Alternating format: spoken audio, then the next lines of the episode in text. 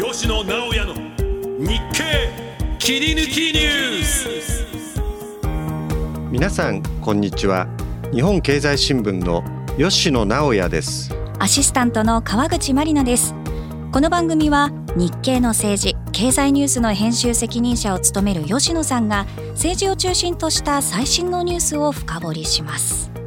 さて吉野さん先週末政治が大きく動きました。自民党内には裏金疑惑をめぐって安倍派幹部の離党論が浮上するなど問題は継続していますね。そうですね。日経の世論調査でも安倍派幹部への処分を求める意見が71%に達するなどまだまだこの問題は収まっておりません、はい、安倍派幹部がどうけじめをつけるのか。通常国会は始まったばかりですが派閥と金の問題はしばらく続いていくと考えております。はい、で一方で経済ですけれども株高の基調が続いていますし企業の賃上げこちらも期待が膨らんでいる気がするんですがいかがでしょうか？中小企業の賃上げがある程度うまくいけば経済は軌道に乗ると思いますね。中小企業の価格転嫁がうまくいってない点が、まあ、賃上げに結びついてないという分析もありますので、そのあたりを注目しています。はい。あの政治のもたつきに比べて日本経済見てみますとこう光が差し掛けてきたように見えますね。はい。ようやく日本経済は巧妙が見えてきたのではないかと私も思っております、はい、政治がそれに水を差さないようにしてほしいというのは多くの人の気持ちだと思いますね。特に安倍派幹部の裏金疑惑の説明は多くの人が納得していません、はい、けじめをきちんとつけるべきだという論調は私も全く同感でございます、はい、そのあたりについても後ほどね詳しくお話ししていきたいと思います。さて今回は月に一度ご登場いただいています弁護士でベストセラー作家牛島真さんとともにお送りしてまいります。今回もよろしくお願いいたします。こちらこそよろしくお願いいたします。この番組は日本経済新聞社の提供でお送りしています吉野牛島のニュースダブルインパクトここからは最新の日本経済新聞の記事の中から吉野さん、牛島さんが気になったニュースを紹介していきます。まずは吉野さんが選んだニュースからお伝えしていきましょう。こちらです。春の労使交渉がスタート。物価高個数賃上げ表明相次ぐ。2024年春の労使交渉が24日事実上始まりました。物価上昇を超える賃上げが焦点となる中23年を上回る高水準の意向を示す大企業が相次いでいますこの賃上げに中小企業がどこまで追随できるかが注目されていますさて春季労使交渉は春闘とも呼ばれ企業側と労働組合側がこう激しくぶつかるというイメージもありますけれども吉野さんここ最近は変わってきているようですね。そうですね。この春闘と呼び方についてはですねまあここ数年ですねこの呼び方でいいのかと変えた方がいいんじゃないかといったような意見もあります。うん、というのは最近のその労使交渉はですね、まあ、労使の共闘といった感もあるんですね。はい、労働組合が賃上げを要求するのは昔から当たり前でしたが、うん、企業側もですね岸田政権の物価上昇を上回る賃上げの方針にこうしてですね基本的には賃上げに前向きな、まあ、経営者の発言が目立っております。となると実際に賃上げどうなりそうでしょうか？まあ、業態や企業の規模によってまちまちというのはまあその通りなんですけれども例えば製品の値上げが相次いでいる食品業界などでは大幅な賃上げの前倒し表明が相次いでおりますね。引き上げ幅を見るとですねアサヒビールが月収で6%程度、うん、キューピーは基本給で平均6%程度ということになっております。あそうなんですね。一方で中小企業どうでしょうか？中小企業は大手よりも賃上げの余力が厳しいと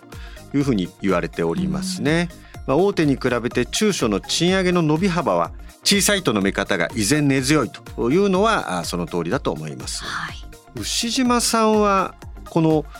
いわゆる賃上げについてですね、まあ、経営者とのお付き合い多いと思いますけれども経済界の機運についてはどのようにお感じになってますか？つい先ほどもですね、えー、その大きなパーティーがあったんで出席してまいったんですけども機運非常に積極的だと思います。株価のことも出ますし、えー、それと先ほど吉野さんの言葉にありましたかね。あの日本の経済にですね科学者のことでしたがあの日が差してきたと、うん、このそれどころかもう少し強気だという気がします。ですから中小の賃上げということもですね結局は取引先である大企業がどう動くかということと大きく関わるわけでもう十分内部留保を貯めている大企業は相当やる気があるんじゃないかというふうに私は見てます。日本経済にとってもねとっても大切なこの賃上げですからどこまで進むのか注目です。続いてはこちらです。日本の輸出。23年はアメリカ向けが4年ぶり首位に。中国向けは減速。財務省が1月24日2023年の貿易統計の速報を発表しました。輸出額は100兆8865億円。前の年から2.8%伸び初めて100兆円を超えました。国地域ごとに見た2023年の輸出先は4年ぶりにアメリカが中国を上回り首位になりました。経済が底堅いアメリカへの輸出が回復する一方で景気が停滞する中国向けの不振が目立ちます。さあ吉野さん日本の輸出先の首位が4年ぶりにアメリカになったということですね。はい。アメリカは消費が回復し世界的な供給制約の解消も追い風になっているというふうに考えていますね。特に自動車の輸出が好調で例えばトヨタ自動車では多目的スポーツ車や高級車レクサスなどがよく売れてますね。このアメリカ経済の好調今後も続くんでしょうか？アメリカの株式相場は景気の強さや堅調な企業業績を背景に上昇トレンドにあると考えております、ええ。アメリカ景気の底堅さを示す経済統計もありますが金融引き締めが景気を冷やす効果は今後も続くと思います。まあ、一時期よりも落ち着いてきたインフレが再燃する懸念を指摘する声もありますがまだまだアメリカ経済は底堅いというのが一般的な見方かと思います。はい。では一方で輸出額が減少した中国経済いかがでしょうか？これは極めて深刻だと思いますね。あの週末からですね週初にかけて、まあ、株価対策というのも中国は相次いで発表しております。まあ、それほど深刻だということなんですが、まあ、住宅が売れない家具や家電といった耐久消費財の販売も不振に陥っています。中国はですねいわゆる構造的な問題を抱えていると思いますね。不動産会社や地方政府が抱える巨額の債務そして人口減需要不足によるデフレ、うん、中国経済にとってはまだまだ厳しい状況が続くというふうに見られております、はい、中国離れという言葉について牛島さんはどういったご感想をお持ちですか？今吉野さんのお話伺いながら思ったんですが米国が中国を抜いたということの背景にはですね実は中国への輸出という日本からの輸出というものは結局米国に行くというものも多かったんですよね。それが米中関係が現在のように、えー、なってる縮むようになっているということからその影響もあるんじゃないかなと。つまり中国を介して米国に行ってた、えものというのが例えば東南アジアを介して、えアメリカに行くようになったとそういうこともあるのではないかなと思いながら伺いました私もこの問題の定理にはやはり米中対立が、まあ、長期的に続くというところで各国がですねリスク回避にまあ動いてるっていうそういう感じを受けますね。うん、まあ、引き続きね両国の景気の動向気になるところです。続いてはこちらです。岸田内閣の支持率27%で横ばい安倍派幹部処分を7割。日本経済新聞社などが1月26日から28日にかけて世論調査を行いました。その結果岸田文雄内閣の支持率は27%で12月の緊急調査から1ポイント上昇しました。内閣を支持しないは2ポイント低下し66%となりました。また一連の政治資金問題をめぐり自民党が安倍派の幹部に離党勧告など処分をすべきかとの質問に対しては処分をすべきだと思うが71%処分をすべきだとは思わないは21%という結果となりました。さて吉野さんまず内閣支持率は1ポイント上昇の27%でしたね。世論調査の世界はですね3ポイント以内はですね誤差の範囲内ということで1ポイント上昇しましたけれども日経のこの記事の見出しは横ばいということになっておるんですね、うんはい、おそらくそういう理由です、昨年10月以降ですね3ヶ月連続で低下しておりましたのでまあ、下げ止まったということも言えると思いますね。はい、まあ、よくそこが抜ける抜けないという言い方をしますけれども政権の当事者岸田総理を含めてですね支持率がそこを抜けてしまうということに一番恐怖なり脅威を感じてたはずなので、まあ、下げ止まったということはですね岸田総理にとってはですね人まあ、安心ほっとしたということだと思いますね。まあ、その要因なぜ下げ止まったかという要因の一つは、まあ、岸田総理がですね先鞭をつけた派閥解散です。はい調査ではおよそ6割がですね評価すると答えております。それと能登半島地震の政府の対応もですね過半を超える52%が評価しております。はい。加えてですね安倍派幹部への処分を求める意見も強かったですね。この最新の世論調査の特徴というかですねずっと同じ質問を繰り返すものとその時々において質問を変える項目があるんですけどこれは時々のニュースにおいて変える項目の一つなんですけれども自民党支持層に限ってもですね安倍派幹部の処分を求める、まあ、意見が6割あるわけですね。これはいわゆる党派を超えてですねやはり安倍派幹部への対応というのはですね自民党は不十分であるということですね。もう一つ安倍派幹部の当事者もですねこの世論調査を見て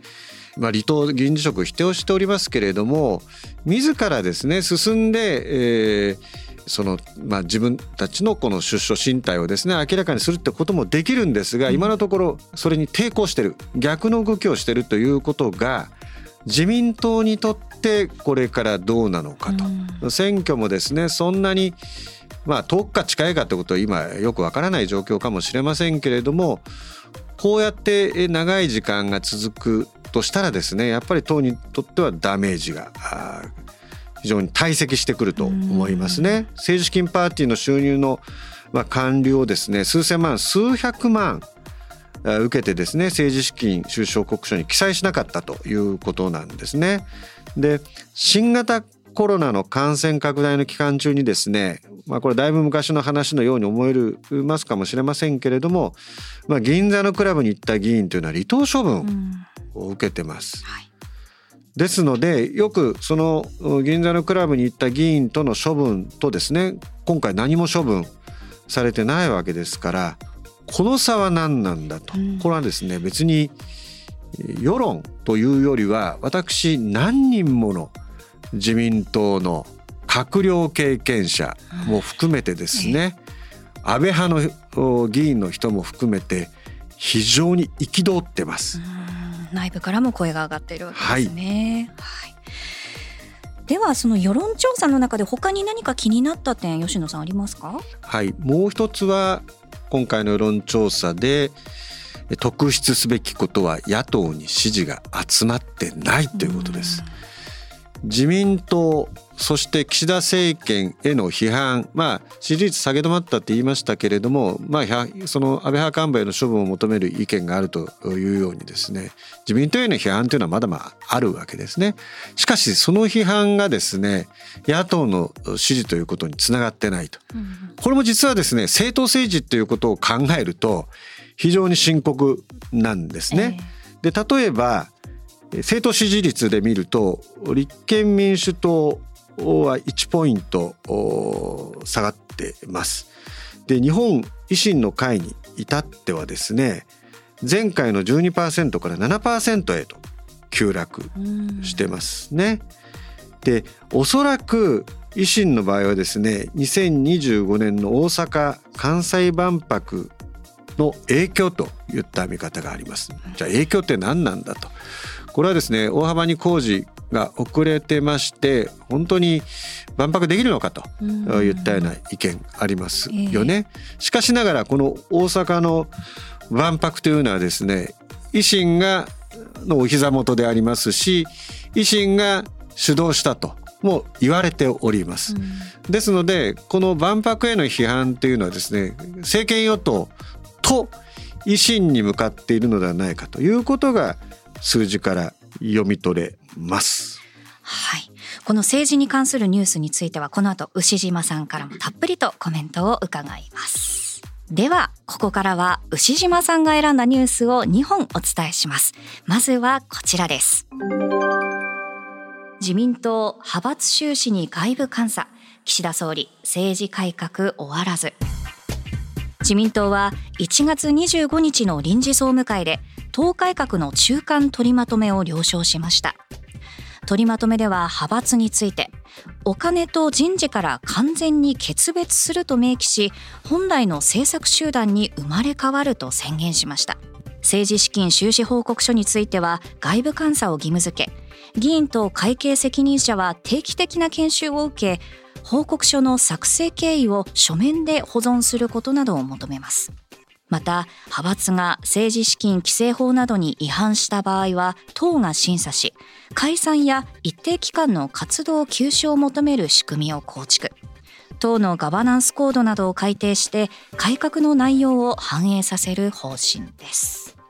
1月28日のですね、えー、日経新聞のです長官のですね総合3面にですね藤島さんのコメントが掲載されております。はい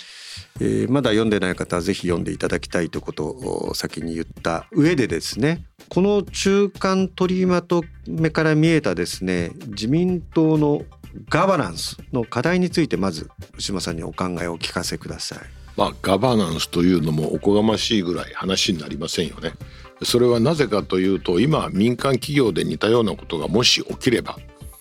第三者が独立して調査するこれもういろはの意になってますよね。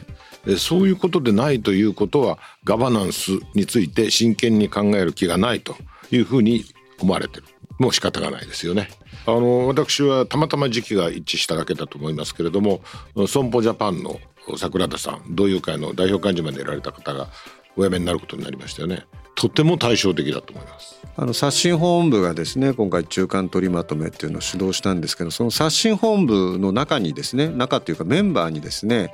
いわゆる安倍派で裏金の疑惑がある、まあ、額の高はいろいろありますけれどもそういう方もメンバーに入って取りまとめたんですけれども重複しますけど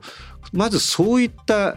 ことについてはどういうご感想をお持ちですか？真面目に刷新に取り組むということではないということですよね。ただ私はですね、あの先走ってしまうかもしれないけれども今回の自民党の改革はうまくいくと思ってるんですよ。それはなぜかと申しますとですね岸田さんに時が味方をしてると思います。岸田さんは本来は今安倍派の名前が何度も出てますけども本来は他の派閥に支えられてなられたという形でしたけれどもそこから安倍派が消えたら一体誰が力を持つのか。その時に私が思い出すのはですねもう随分昔の話ですがロッキード事件です。ロッキード事件で田中角栄元総理が捕まった。なんで捕まったか。あれは相当証拠の上で無理してるんですよね。アメリカのにいるアメリカ人の証人まあこうちゃんという方でしたけどもアメリカ人の証人に日本では決してあなたの証言内容について訴追はしませんということを驚くべきことに今考えると驚くべきことだと思います。当時の最高裁長官がそういう宣言をした。そこまで手厚くアメリカ人の証人に対応してさらに反対尋問権の行使もできなかった。反対尋問権の行使を被告人ができない側の弁護士ができないということはまあちょっと考えられないこと。つまり当時そういう風潮になってしまったそれはもちろんメディアが作った面もありますけれども最も決定的なファクターは何だったのかというと三木武夫氏が総理大臣だったということだと思います。三木武夫氏はここで田中角栄を潰す。まあ、田中角栄氏を潰す最高最大のチャンスだと思ったんじゃないでしょうか。そして現実に事態はそのように動いた。それでもその後、まあ吉野さんはよくご存知だと思いますけども闇将軍などと言われて田中曽根内閣などという悪口も言われるように田中さんの権力は続いた。でも私が今言いたいことはですね総理大臣というのはそれだけ権力を持ってるんですよ。私はあのメディアの方がですね特捜部をだらしないとかそういうことを言う理由がですねよくわからない。なんでそんなことを言うんだろうと思う。まずあの2つあります。一つはですね証拠があれば明らかな証拠があれば誰も特捜部止めることできないです。それは総理大臣というのも止めるのは難しいと思う。リークされちゃったら自分の首が危なくなりますからね。しかし今証拠はまだないと思います。証拠がないというのは会計責任者が実は何何々某議員に言われましたということは言ってないんだと。そういう供述調書ができてないんだと。できていれば証拠があることになる。何もものには限りませんからね。でその段階で捜査を指揮してるのは誰でしょうか。警察庁法によればご存知の通り指揮権というものがあって個々の事件については法務大臣は検事総長のみを指揮することができると書いてある。あの吉野さんもご存知だと思います。これって逆に言えばどういうことですか？そういうふうに難しい事件でなければ法務大臣がいろいろ指揮ができるとこういうことですよね。しかし今の法務大臣はそういうふうに強い立場の方ではないように見える。二階派の方ですよね。そうするとですね全ての検察の情報は私は岸田さんに上がってるというふうに私は憶測で考えてます。なぜならば岸田さんは知りたいからです。そしてそれがそれ以上に進むのか進めないのか。これは検察は一方的には進まないと思います。ギリギリ、えー、どこまで行くのかということはあうんの呼吸で決まってきてると思います。逆に言えば岸田さんがやれともし言っていたあるいはま過去形なのかまだ現在なの形なのか分かりませんが言えばさらに進むということです。そういう人が目の前にいる時に誰が反抗できますか？岸田さんは現在の時点で常に傷ない時には誰も岸田さんが怖くないと思っていたのが多くの人が常に傷を持ってしまっている現在あるいは傷を持ってると疑われている現在絶対的に近い権力を持ってると私は思います。私はですね、えー、派閥の解散を宣言した後にまに、あ、日経に論文をも書いたんですね。うん、でその書き出しはですね自民党は党と派閥の2つの、まあ、ガバナンスが混在するという意味で今牛島さんのご説明はですね派閥均衡型派閥によって支えられた岸田政権が派閥を解散を宣言してそれがまあいくつかの派閥に波及してますからその派閥がなくなることによって党の力がまあ相対的に強まる。党の力って何なんだってとまあ総裁に行き着くわけです。ですので今の構造的なですねご解説というのは私はまあその通りだと思います。その次にあの政治ですから考えなければいけないのはですね時間軸なんです。短期的には岸田さんの力が強まる方向にベクトルは向かうんですけれどもしかしながら世論はですね安倍派幹部の処分というのを求めておりますので今度はこの問題についてどう対応するかというところでエネルギーを使ってしまうとですねせっかく上向いたベクトルがですね必ずしもその上昇機構がそんなに続かないんじゃないかということも私は見ておりましてですのでまあ牛間さんが言ったことに私は基本的にその通りだと思うんですけれども政治はやはり一寸先は闇ですのでこのアドバンテージが少なくともボトム裏金があの疑惑がすごく出てきてですね派閥どうするんだという時のフェーズを自ら解散ということを宣言することによって変えたと。でこれがまあ評価につながって支持率が下げ止まってるんですがそれを反転させるにはですねもう一エネルギーが私はいると思うんですがその点吉山さんはいかがですか？私はですねおっしゃる通りだと思いながらですね岸田さんは大きな大きなカードを何枚も持ってますよと申し上げたい気がします。つまりですね今の時点で処分というものが現実の問題として議論になってるということ自体が考えたら不思議じゃないですか。だって刑事事件もう終わったんですよ一応形としてはですね。それなのになぜそんなことを言われるんですかっていうのは処分してもいいと思ってる人がいるからですよ。それは時の利を得ている岸田さんだと思います。そして岸田さんのもう一つの大きなカードは何かっていうともしこれはあの一部の方は言ってますけどももしあなた方が適切な責任の取り方を自主的にしないんだったらば最終的にあなた方は脱税犯としてあげるということも特捜部はできるようですよ。と言ったら大変ですよね。で私はできると思います。あのするだろうとは思っていません。つまりそんなことをしなくても政治家の方々皆わかるから何が怖いか分かってます。今回の問題というのは私はそういう意味であの岸田さんは非常に巧みだと思います。なぜならば自分の派閥まあ正確に言うともう自分の派閥じゃないのかもしれないけども派閥を解散してみせることで今吉野さんがまさに言われたように2つのことをはっきりとさせる。でも今回のことは派閥の問題じゃないんですよ。派閥の問題ではなくてそういう意味で私は麻生さんのおっしゃってることはよくわかる気がする。派閥の問題ではなくてその一部が裏金を持った。裏金を作ったという問題。これ脱税事件ですよ。つまり政治資金だったら何でもフリーパスなんだっていうことが通るのか通らないのかという問題です。例えばとしては非常に悪いんで不謹慎のそしりを免れないかもしれないけども。あれだけですね殺人をやったと見えアルカポネのこと言ってるんですかね。殺人をやったと見えその他にももちろん禁止法違反はもちろんですがそういうことをやったというふうに思われていた。みんな確信してたと思う。しかしそのアルカポネが最終的には脱税で刑務所に行ったんですよね。脱税は誰も免れることできない。そして会計責任者は必ず詳細にお金つけてますよ。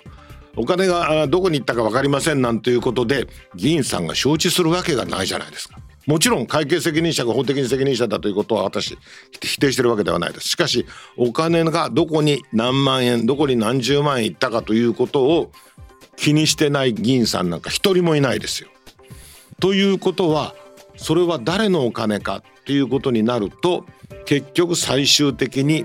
領収書の出てこないお金これは二通りあると思います。一つは政治。これはですねこれも吉野さんに伺いたい気がするんですが政治にお金がかかるということ自体は私はいい悪いは別にして現実だと思います。そしてそのお金がかかるお金の相当部分は領収書のもらえ金ない金だということも本当だと思う。これもいい悪いは別です。そうするとそれで使ったものこれは誰が責任取るべきなんでしょうか。つまり例えば公職選挙法上あるいは政治資金規正法上ですね領収書のもらえない金というものをポケットから出した人は脱税の覚悟をしてるということになるんじゃないでしょうか。そのぐらい厳しいことをやろうと思えばできるんですよということを岸田さんは特捜部と話している中にじゃあ見てきたように言いますがもちろん聞いたわけでもないし私が全く憶測してるだけですがそのような重大なカードが隠れてるんだっていうことを岸田さんは分かっていると思いますし特捜部もそのカードを使うことになるとは思っていないでしょうけれども自分たちは大きなカードを持ってるんだよなと分かってると思う。さすが検察出身でなおかつ今弁護士をやられてる牛島さんのですねまあ、見立て、えー、見方だと思いますね。この問題、まあ、裏金疑惑っていうのは基本的に入り口の問題で、まあ、実はこれ何に使ったんだというところはですね一向にわからない。数千万円をですね、えー、飲食に使うっていうのはかなり大変なんですね。でここからは想像の話なんでもう真偽は全く分かりませんけれど何かことを成就させたいためにそのお金が動いたのかどうかというところはですね全く今手持ちの情報がない中でもですね仮説としてはいくつかあの言われております。ですのでそこのいわゆる出口使途を探っていった時にですねそれはどう処理されたかというのは今牛島さんが言ったつまり適正な税務処理をしているのかどうかというところにつながっていきますのでこの問題はですね検察の問題であると同時にいわゆる国税、も含めたですね税の適正処理というところにも話が及んで本来であれば行くと思います。ですので今非常にですねあの断定的なことは当然申しませんけれども政治の中で処分ということが話題になりながら膠着状況が続くときにそのブレイクスルーというのはいくつか局面があります。もう本人たちが自主的に辞めますという場合ともう一つは執行部が勧告する場合それと今牛島さんが一つの見立てとしておっしゃった今表面化してない新たな問題つまり税務処理の問題が出てきた時にこの問題はガタガタガタと動く可能性を秘めてるということを指摘したのかなと思うんですがその通りでよろしいんでしょうか？いや私はあの吉野さんの分析は誠にその通りなんですが従って驚くほど自主的にお辞めになると思ってます。つまりあなたを逮捕する。あるいはあなたが犯罪を犯したということにするための材料は簡単に揃うんだよ。だからそんなことを私にさせない方がいいんじゃないの？というのが岸田さんの立場だとそしてそれを聞いた側はあそうそれはその通りです。私は確かにあの世論の動きがありますから自主的にやめますとパタパタと片付くのではないかな。その過程で岸田さんのリーダーシップは一段と上がる。こういう思ってます。でその結果私はですね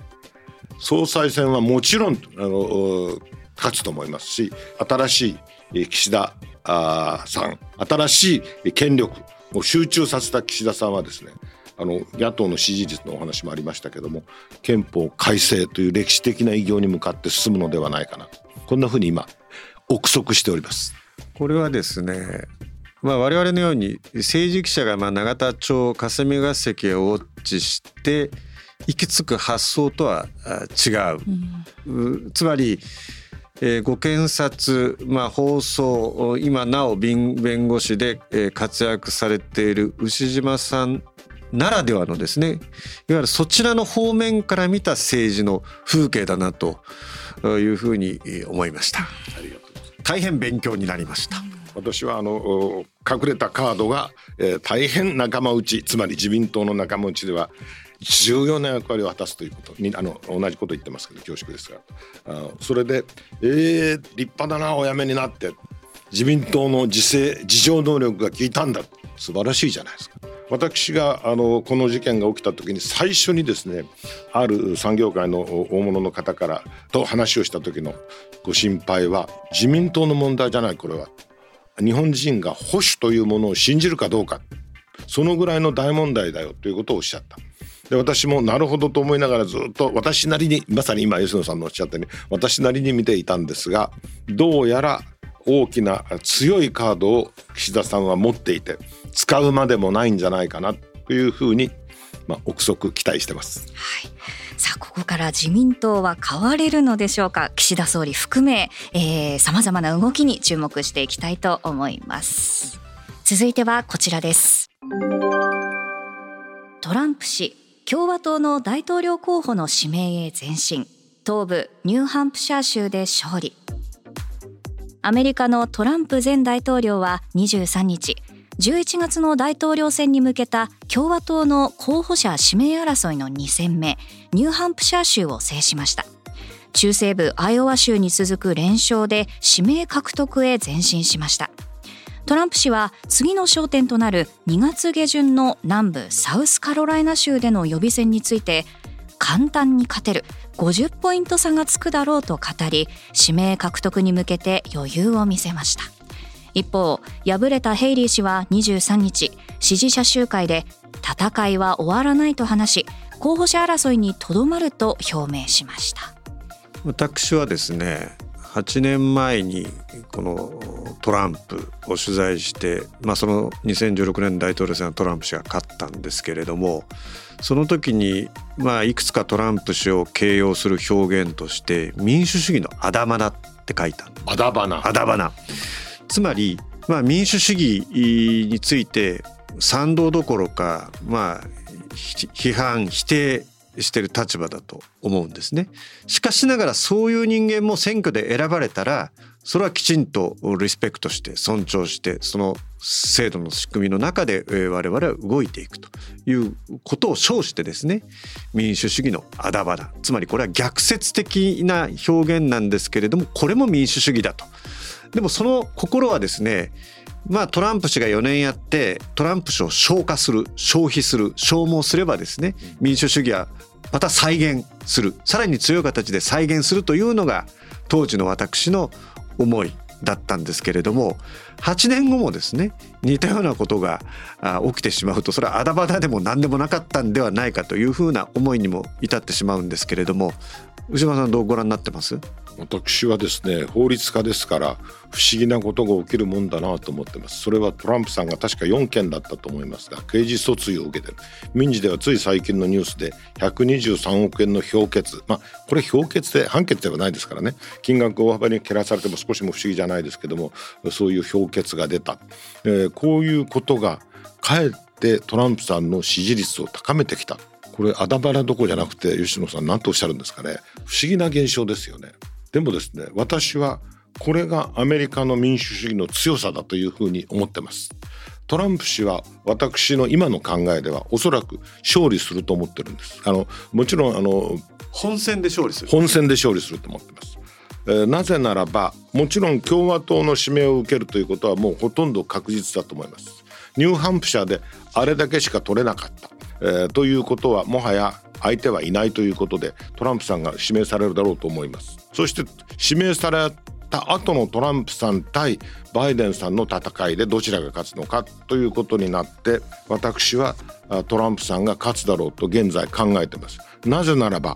アメリカ人は現在の状況に不満だからです。アメリカ人の一部あるいは相当部分は。それは何かというと一言で言うと貧富の格差、まあ、いわゆる格差ですよね。格差というものについてアメリカ人はこのままではいけないはずだと思ってる。ですからこれは私は根源的な意味で民主的な動きではないかという気がしてるんです。ただ私の職業である弁護士という立場から見ると法の支配ということとの兼ね合いはどうなるのかなという気はいたしますがあのそれを少し横に置く。つまりトランプさんは大統領に選ばれたら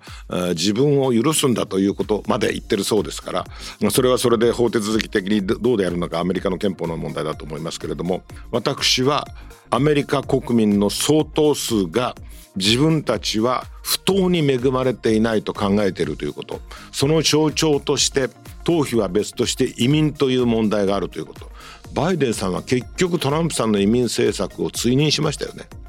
もうこれは勝負ができないんじゃないでしょうか。というのが私の現時点での非常に直感的なコメントです。まあ、共和党民主党っていう伝統的なですねイメージは、まあ、共和党ってなんとなく競争政策を推進してて民主党はその逆だっていうイメージなんですけどアメリカそのものが弱くなってしまっているのでですねつまり保護貿易という形でアメリカの競争政策を強化しようっていう非常にちょっとこう歪小化されたアメリカのですねこれ競争政策って言っていいのかわからないんですけれども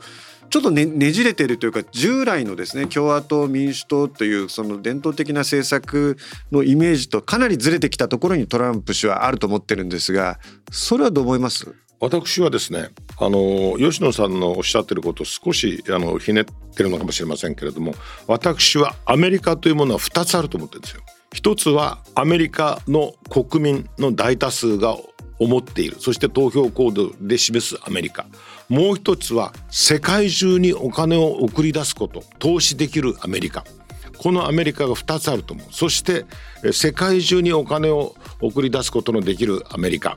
つまりこれは戦前ですけれども JP モーガンが自分はアメリカの大統領よりも偉い。なぜか。彼らは任期があるけども自分には任期頼むんですね。任期がないんだ。と私が一番権力があるといったことがあるそうですがそのような意味での国際金融におけるアメリカの力。そしてその2つがですね大きく分かれているのが今のアメリカの国民の苦しんでるところです。それで私は格差ということを申し上げた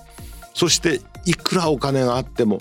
投票行動には必ずしも結びつかない。したがって私はあの共和党と本来の共和党と本来の民主党というものとは違ったトランプ対金融資本。そして、えー、その金融資本と一緒にされたら怒られると思いますがその側にあるように見えているメディアメディアとそしてリベラルですね。いわゆるリベラル。クリティカル・レイシズムを含むリベラル。この大きな争いになった時にはトランプさんが投票で勝つんじゃないかと。このように今思ってます。トランプ現象これ8年前から言われてることですけど、まあ、反知性主義的な、まあ、ことでくくろうとしてる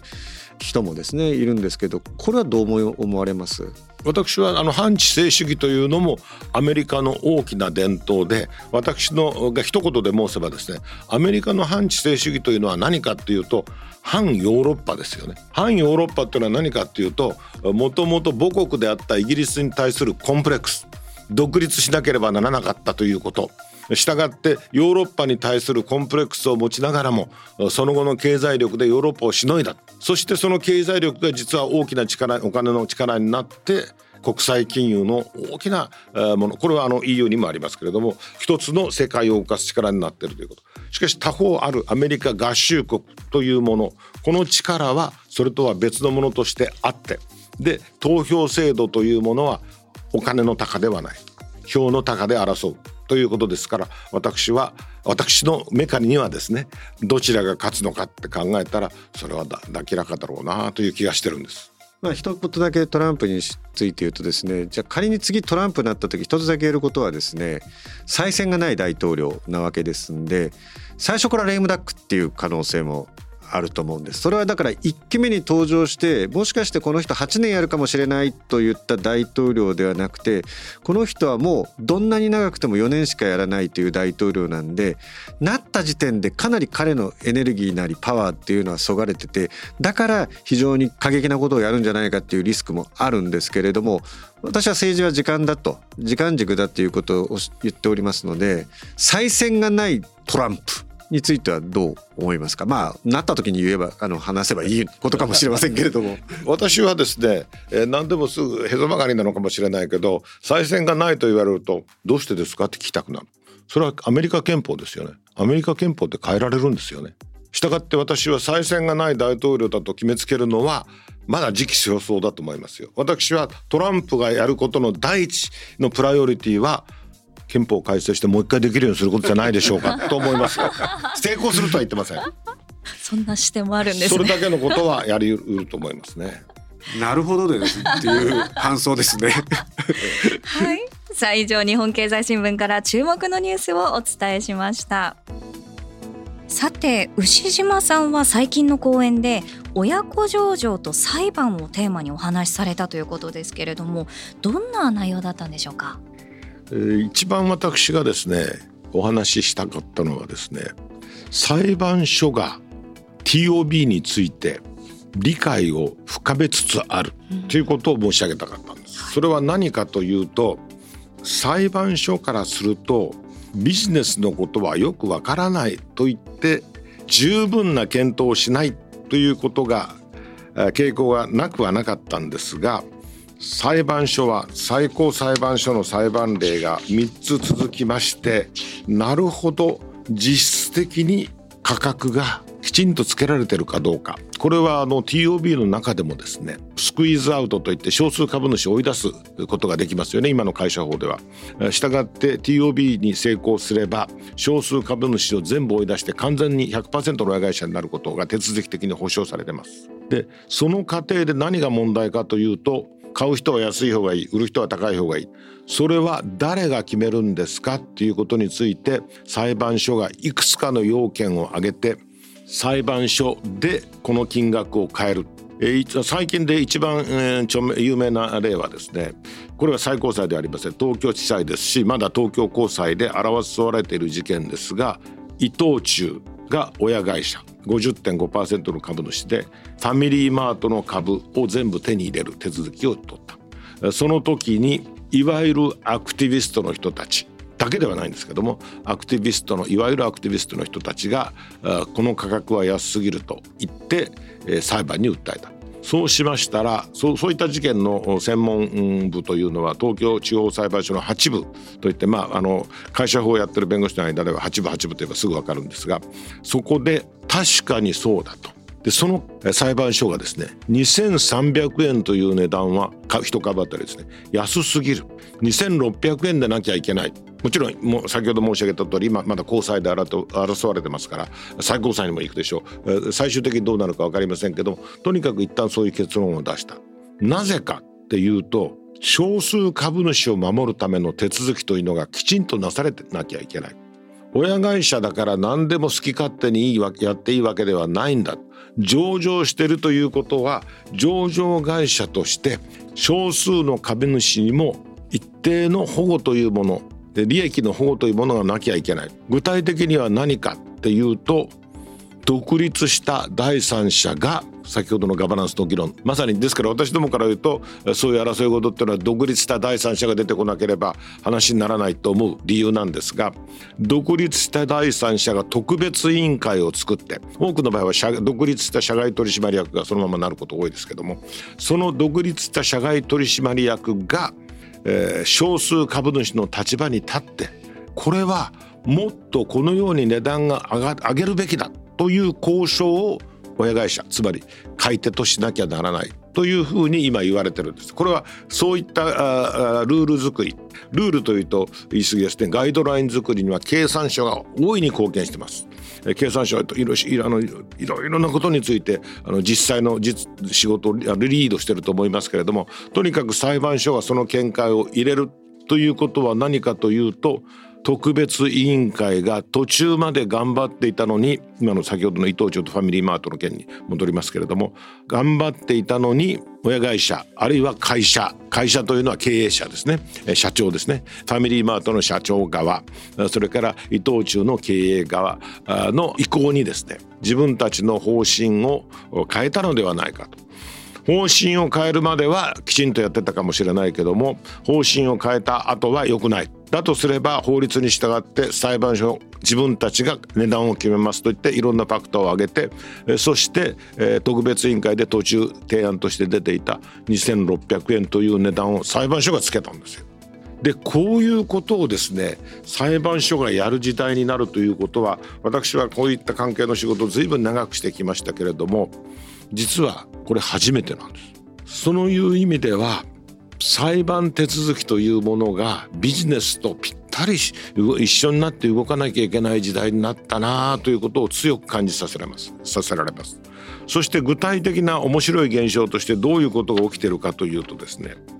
例えば MBO っていうのがありますよね。マネジメントバイアウト。つまり経営者による会社の、えー、買収ですけれどもあるいは親会社による買収。理屈は同じです。要するにとその、えー、少数株主を踏みつけにすれば少数株主の利益を犠牲にすれば自分たちの利益になるそういう利利益の相反利害が対立している立場の方がいるという時にですね少数株主の側がもう黙っていない。それどころかこの株その TOB の値段ではあるいは MBO は TOB という形を取るんですけどもその MBO の値段では安すぎると言ってポンともっと高い値段で自分たちはやる用意があるよという。そうするとですね株価が急騰するんです。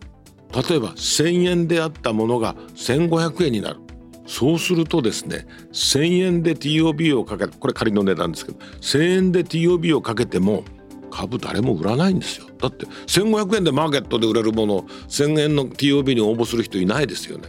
そうすると TOB 自体が成立しないという例が何件も起きているこれは会社のというものがですね結局経営者が MBO 経営者あるいは親会社と同じことですけど利害関係は経営者が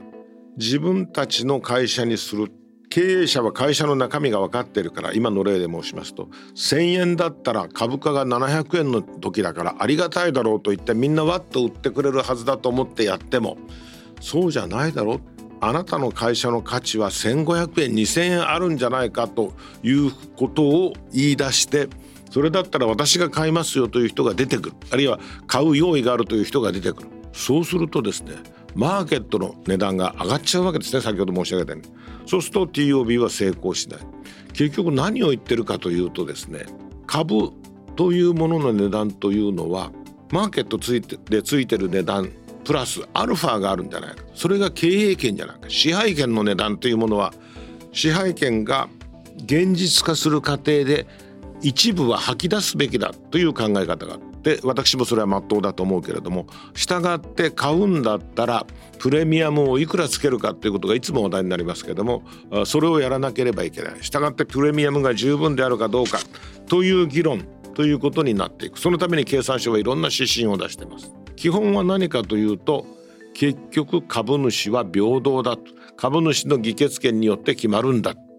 この前提がある限りは会社の過半数を持っていてもですね簡単に自分だけのものにすることはできない。自分だけのものにしたらとても効率がいいわけですよ。他の株主の、えー、に文句言われずに経営できますからね。しかし株式会社というものは実は自分だけということを申しましたけども親子上場がこれだけ広く行われているのは先進国の中では日本だけなんですよ。それはそれなりに親子上場にする意味がある、えー、ということで、えー、東証および取引所は踏み切ったんだと思いますけれどもとにかく現実としてそういう状況があるそうすると親会社は力がありすぎるので不当なことが起きてきたのではないかということに対していやもうそういうことは許さないんだよという考えを経産省が出して最近一番最近ではですね企業買収における行動指針ということで去年の8月31日に経産省が指針を出しました。その中でですね私は一番あの分かりやすい部分というのはですねもう敵対的買収という言葉は使わない。なんでか。誰に敵対してるんだ？経営者に敵対してる。それを敵対的というのか？そうではない。単に経営者が同意しないだけだろう。という言い方に改める。つまり敵対的買収というのはニュアンスが悪いですよね。敵対する。そうじゃないんだ。株についての評価が経営者と少数の株主では違うんだと。少数の株主はもっと高い値段でいいはずだといい、えー、会社側としてはいやこの値段が精一杯だという。したがって同意がない買収というふうに遠慮した言い方にしなさいということになる。それから今までよく言われてた買収防衛策。防衛って何を守るんですか？経営者の席を守るんですか？そんなことはおかしいでしょう。会社というものは株主が最終的に経営者を決めるんだから、えー、従って買収に会社としてどう対応するのかというニュートラルな言葉に改めなさいこれは岸田政権が打ち出した政策の一環ですよ。何を岸田政権がやってるかというと、経済産業省がやってるかというと日本の会社の株は underestimate つまり評価が低いからもっと買ってくださいそして、えー、そうすればもし少数株で買ったって日本の会社はいいこと起きないじゃないですかって言うんだったら心配しないでください。ちゃんと少数株にもフェアなバリューをつけるように強く指導します。そしてその指導が真っ当であるということを裁判所が今理解し始めている。これで日本の会社の買収というものは相当様変わりすると思います。まあ、様変わりしつつあると言った方がいいでしょうか。したがって株価が上がってるということの原因の一つにはこのように海外の投資家から見て日本のコーポレートガバナンス改革は本気だなそれどころか日本の裁判所という。のはちゃんと少数株主の利益というものをフェアに守ってくれるんだなということ。でこれは何を裁判所が求めるかというとちゃんとした手続きを取りなさいということです。そのちゃんとした手続きというのは何かというとこれで先ほどのガバナンスの問題に戻ってきます。自分たちはこれでいいですって大声上げてもダメです。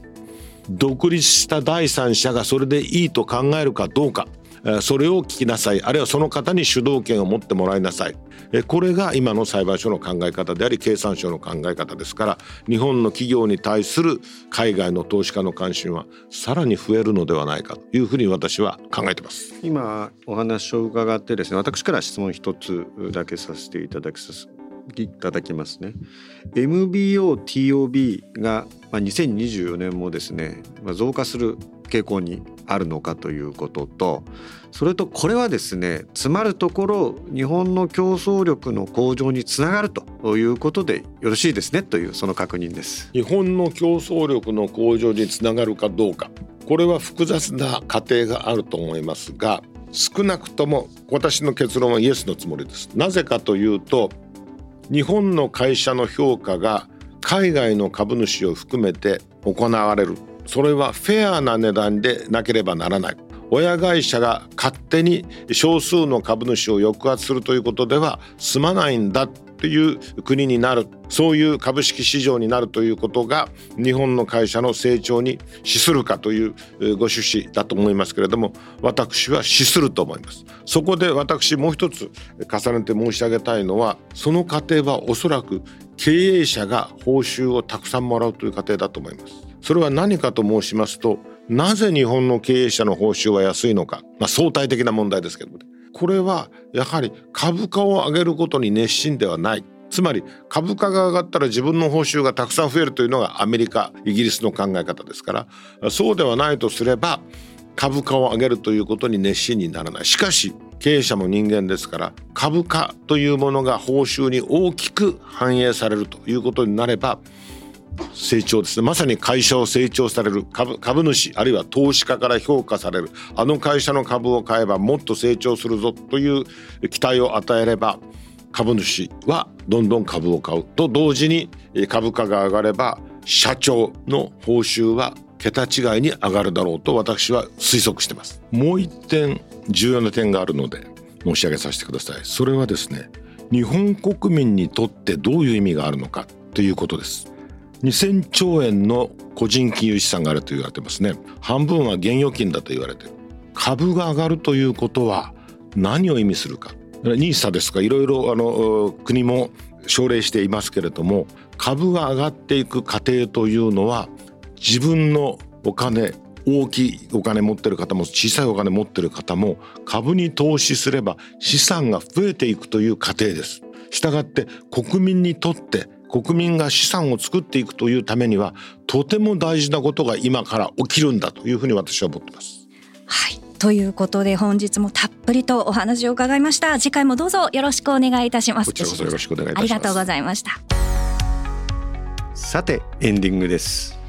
吉野直也の日経切り抜きニュース。この番組はアップルポッドキャストやスポティファイをはじめ各種ポッドキャストサービスで配信しております